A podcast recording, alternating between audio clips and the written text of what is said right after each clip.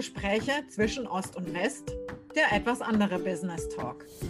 Wir sind zwei Frauen, die unterschiedlicher nicht sein könnten und dennoch haben wir dank der sozialen Medien zueinander gefunden. Die Leidenschaft für unsere Tätigkeit eint uns und wir haben, seit wir uns kennen, viel voneinander gelernt. Wir möchten dich daher an unseren Erfahrungen teilhaben lassen. Deshalb sei gespannt auf interessante Themen für deine Persönlichkeit, für dein Business und deine Gesundheit, die dich sicherlich inspirieren werden.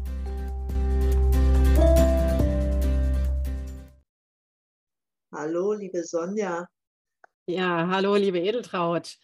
Nach einer kleinen Pause, krankheitsbedingt, haben wir uns ja jetzt mal wieder ähm, ausgetauscht und Heute wollen wir über ein ganz besonderes Thema sprechen, was uns um, ja, sehr am Herzen liegt, was wir teilweise selber für andere sind und was wir auch anderen und speziell dir vielleicht mitgeben wollen als unserer Zuhörer, als hoffentlich treuer Zuhörer, treue Zuhörerin.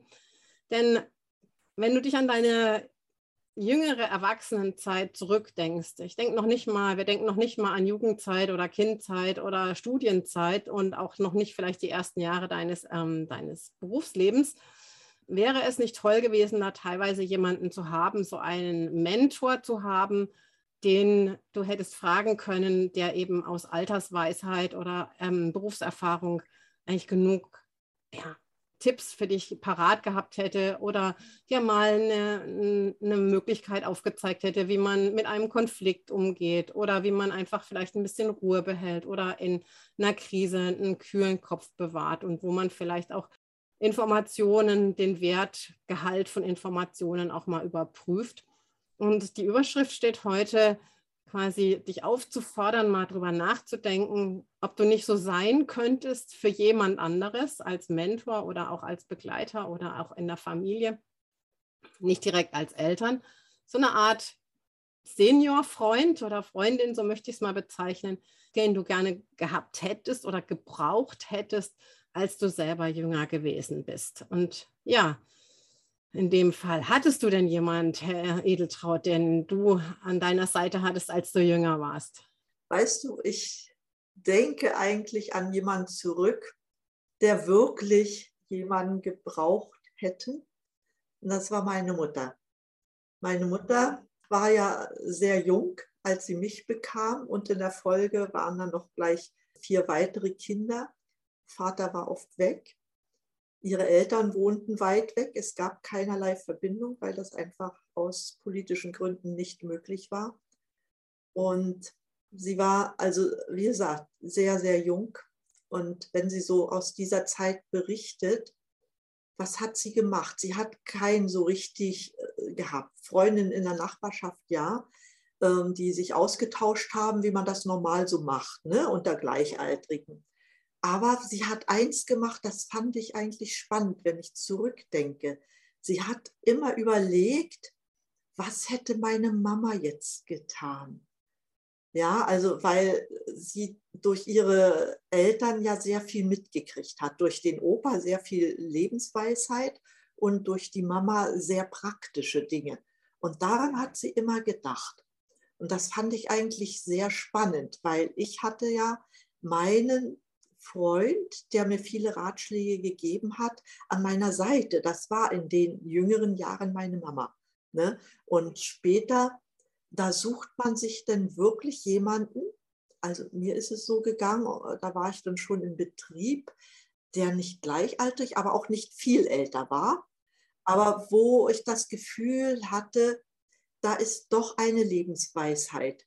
Vom Bildungsstand total anders, ja, würde man sagen, wie, wie, wie kommst du dazu, dass du mit ihr so ein gutes Verhältnis hast und äh, dass du auch sagst, du lernst von ihr viel.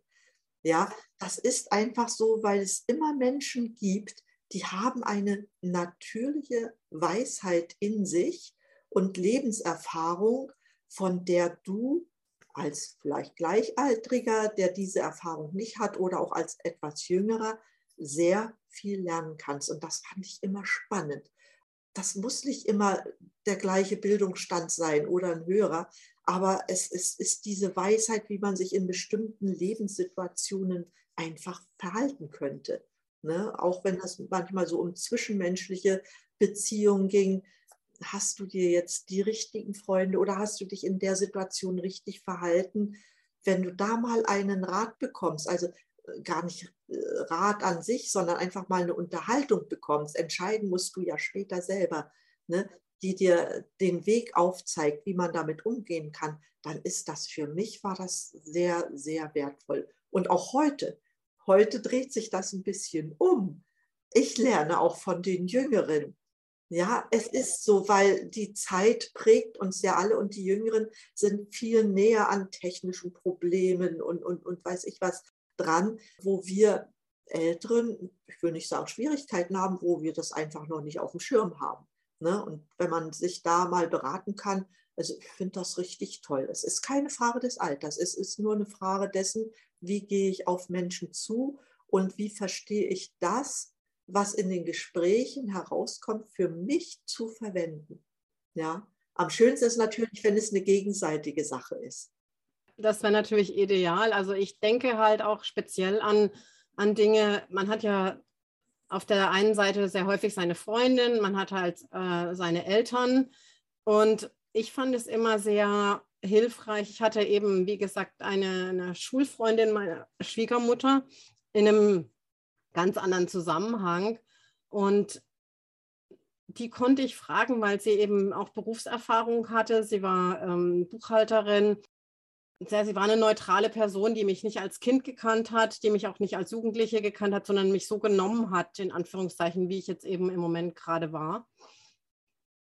Und, und, das war für mich sehr hilfreich, auf einer Ebene ähm, sozusagen zu kommunizieren. Also weder eine Abhängigkeit noch sonst was.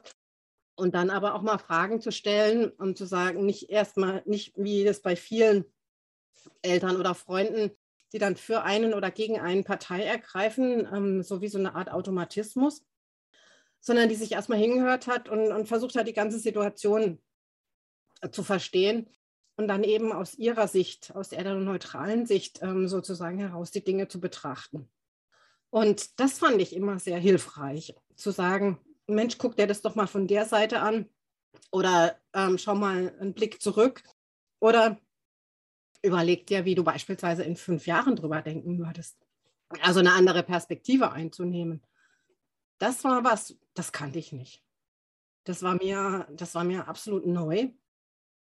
Leider ist sie ähm, relativ früh gestorben. Also sie hatte Herzprobleme und ähm, das hat, ist halt dann ähm, vorhergesehenerweise. Aber auf der anderen Seite hat sie diesen, diesen, diesen Geist sozusagen ähm, in mir gepflanzt. Und ja, ich habe mir dann eben auch aktiver dann immer mal Leute gesucht. Nur in der Karriereplanung selber wäre es tatsächlich für mich nochmal hilfreicher gewesen, auch nochmal stärker jemanden an der Hand zu haben und zu sagen, ist es das, was du wirklich willst? Ist es das, was du von innen heraus leben willst? Und erst diese Entscheidung kam eigentlich so Rudolf Steiner spricht von den sieben mal sieben Jahren, also dass man so alle sieben Jahre so einen Rhythmus hat, sein Leben zu reflektieren, zu ändern, vielleicht neu einzusteuern. Und das kam bei mir dann auch so kurz bevor ich 50 wurde, wo mir dann bewusst geworden ist, so, was lebe ich hier eigentlich für ein Leben? Ist es das Leben, was ich tatsächlich will oder habe ich das übernommen quasi in Gedanken? Und ähm, bin jetzt gerade dabei, das ja eben so umzusetzen und zu gestalten. Und Daher, ja, wäre es so für mich die Anregung an jüngere Leute, sucht euch jemanden oder wenn ihr älter schon seid, auch gedanklich oder im Herzen oder als Seniorik. Es kann ja auch ähm, älteres Semester im, im, Studium sein und ich kümmere mich vielleicht, ich suche mir einen Mentee, ähm, der mit dem Studium anfängt, um ähm, einfach hier so eine Art Sparringspartner zu sein und es gibt ganz, ganz viele Menschen, ich glaube, Edeltraut, das kennst du, in, in, speziell in Berlin, die fühlen sich einsam, ähm, sagen, Mensch, ich kenne niemanden, ich kann, ich kann nichts, ich will niemandem oder ich kann niemandem helfen, aber ich glaube, es gäbe so viele Aufgaben für uns als in dem Alter als Mentoren ähm, unterwegs zu sein und jemanden an der Hand zu nehmen. Und sei es Auszubildende oder auch Studierende oder vielleicht auch Menschen, die aus anderen Ländern zu uns gekommen sind, zu finden, ähm, ja, zu unterstützen, dabei eben ihren Alltag ähm, zu finden, aber auch ihn sie zu fragen, sie zu begleiten, ist es das, was du willst, oder ist es jetzt im Moment nur eine Zwischenstation auf dem Weg, vielleicht irgendwo anders hin, ähm, sich mit ja, privat und beruflich eben entsprechend anders zu orientieren. Ja, und es gibt manchmal auch, ich hatte heute so ein Erlebnis. Ich hatte bei einer Aktion, die wir heute durchgeführt haben, ein älteres Ehepaar, so um die 80. Mhm.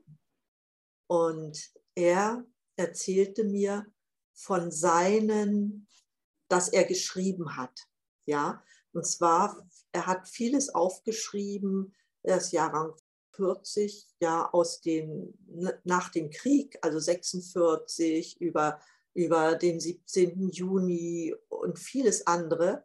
Und er sprach dann so mit mir, so, so hilfesuchend. Eigentlich sind sie einsam, die beiden Alten. Ne? Deshalb waren die auch sehr froh, dass wir uns mit denen unterhalten haben. Und er sucht jemanden, weil der das erstmal liest. Ich sage, bringen Sie es einfach mit. Ich lese mir das sehr gerne durch, weil die Zeit ist ja auch eine wichtige Zeit. Es war eine Umbruchphase. Ne? Ich sage, ich, ja, er hat das alles handschriftlich und er weiß auch nicht, wie er mit dem Computer umgehen soll. Ich sage, ich kann Ihnen jetzt nicht versprechen, dass ich das für Sie abtippen werde, aber ich lese es mir gerne durch und es gibt immer Menschen im Umkreis, die ich ja so habe, die du hast, ne? wo man sowas vielleicht mal ansprechen könnte, ja, dass dieser Mann weiß, er hat es nicht umsonst aufgeschrieben. Weißt du, das ist ja für die Nachwelt so wichtig. Äh, vor allen Dingen sind Augenzeugenberichte aus seiner persönlichen Sicht, ohne dass ich es jetzt gelesen habe, aber der bringt mir das in 14 Tagen mit, da bin ich ganz sicher. Und da freue ich mich schon drauf. Also so kann man auch für einen wirklich älteren Menschen ja noch, noch eine Hilfestellung geben und ich sage mal auch so ein, so ein Funken Hoffnung in ihm wecken. Ja, dass das nicht umsonst war. Das, das ging mir heute wirklich sehr nah, muss ich ehrlich gestehen, weil ich mit sowas nicht gerechnet hätte. Und es passt auch sehr gut zu dem, was wir hier beide besprochen haben. Ne? Ja, also man kann dann auch für das ältere ähm, Semester sozusagen entsprechend da sein. Also es ist ein Geben und Nehmen auf verschiedenen Ebenen. Genau, richtig, ja. Und aber auch die weitere Botschaft ist, miteinander ins Gespräch zu kommen und eben auch über Bedürfnisse oder Dinge, die einen bewegen, halt auch zu sprechen. Weil wenn der Mann das dir nicht erzählt hätte, dann hättest du es auch nicht gewusst, dann kannst du ihm auch keine Lösung bieten. Also wenn, wenn viele Menschen sagen, ja, aber es hilft mir ja keiner, weiß jemand, dass ich Hilfe benötige? Ist die andere Frage. Das ist es ja. Und viele trauen sich ja auch gar nicht, äh, andere Leute, gerade wenn man älter ist, äh, anzusprechen. Aber ich merke, wenn man in einer bestimmten Regelmäßigkeit etwas macht, dann kommen die Leute auch. Ne? Und es spricht sich dann auch rum und das begeistert einen persönlich. Ja, und äh, dass sie immer wieder kommen, zeigt, dass eigentlich der Weg richtig ist. Ja, das finde ich echt toll. Ja, für wen bist du Mentee oder Mentor oder überlegst du jetzt entsprechend zu sein? Lass es uns mal wissen. Bis zum nächsten Mal. Deine Sonja. Und deine Edeltraut.